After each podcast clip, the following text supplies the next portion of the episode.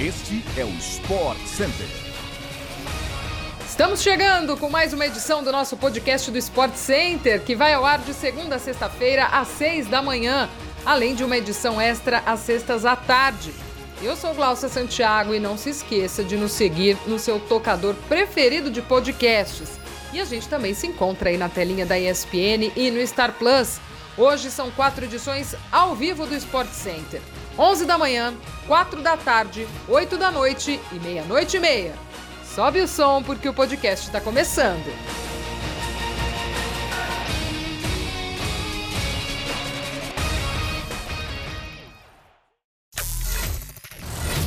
O São Paulo deve ter a presença do goleiro Jandrei na partida desta quinta-feira contra o América Mineiro pelas quartas de final da Copa do Brasil.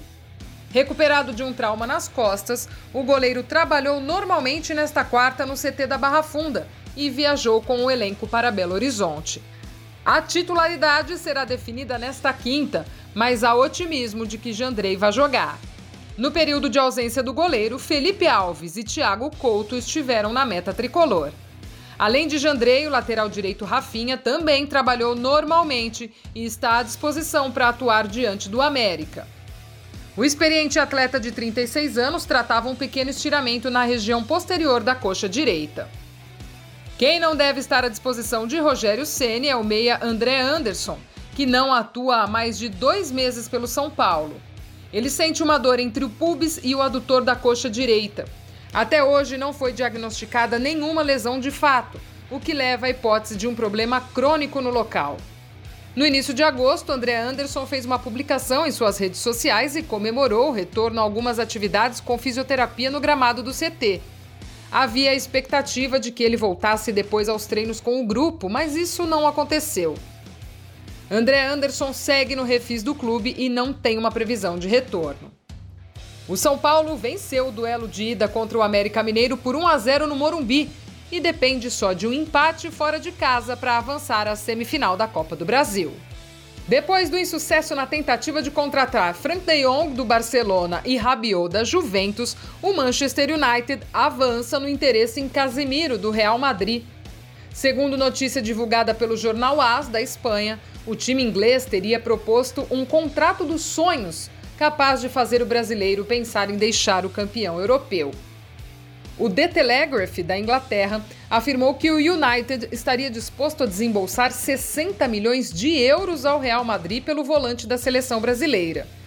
Apesar disso, o clube espanhol não deseja vender o jogador, que tem contrato até junho de 2025, com uma cláusula de rescisão de 500 milhões de euros. Aos 30 anos, Casemiro é visto como fundamental nos planos do técnico Carlo Ancelotti Apesar do Real Madrid ter contratado recentemente o jovem volante Chouameni, o treinador italiano não medirá esforços e será a peça-chave no convencimento para segurar o brasileiro no time merengue. Isso segundo a apuração do AS. O Manchester United busca um reforço de peso para a posição de volante desde o fim da temporada passada, quando o técnico Erik ten Hag foi contratado. O holandês considera que uma peça nova pode mudar a configuração e a montagem do meio-campo. Enquanto Casemiro segue no futebol espanhol, o fã de esporte pode acompanhar La Liga na tela da ESPN e pelo Star Plus. A segunda rodada do campeonato começa nesta sexta-feira, às três da tarde, com o duelo entre Espanhol e Raio Valecano. LeBron James se tornou o jogador mais valioso da história da NBA. O astro das quadras renovou seu contrato com o Los Angeles Lakers por mais dois anos. Com um salário de 47,6 milhões de dólares ao ano, especialistas da NBA acreditam que James fica em Los Angeles pelos próximos três anos, no mínimo. LeBron assina seu contrato prestes a fazer 38 anos. O astro dos Lakers não esconde que ainda quer jogar por bastante tempo, inclusive profissionalmente com seu filho Bronny James, que atualmente tem 17 anos. Na última temporada, LeBron teve uma média de 30,3 pontos, 8,2 rebotes e 6,2 assistências. A NBA divulgou o calendário oficial e o fã de esportes pode acompanhar novamente na tela da ESPN e pelo Star Plus. A NBA divulgou o calendário oficial E você pode acompanhar o maior basquete do mundo na tela da ESPN e pelo Star Plus a partir do dia 18 de outubro. Depois de ficar com vice no WTA 1000 de Toronto, Bia Haddad Maia começou sua caminhada no WTA de Cincinnati com derrota e eliminação precoce no torneio. Ostapenko venceu por 2 sets a 0 com duplo 6-4. Com o resultado, a brasileira perde a oportunidade de seguir subindo posições no ranking, enquanto a Letã avança para a próxima fase. E espera a definição do duelo entre Sloane Stephens e Yulia Putintseva. Mas você segue ligado na tela da ESPN e pelo Star Plus porque ainda tem disputa do WTA 1000 de Cincinnati. A programação continua normalmente com o mata-mata da competição a partir do meio-dia.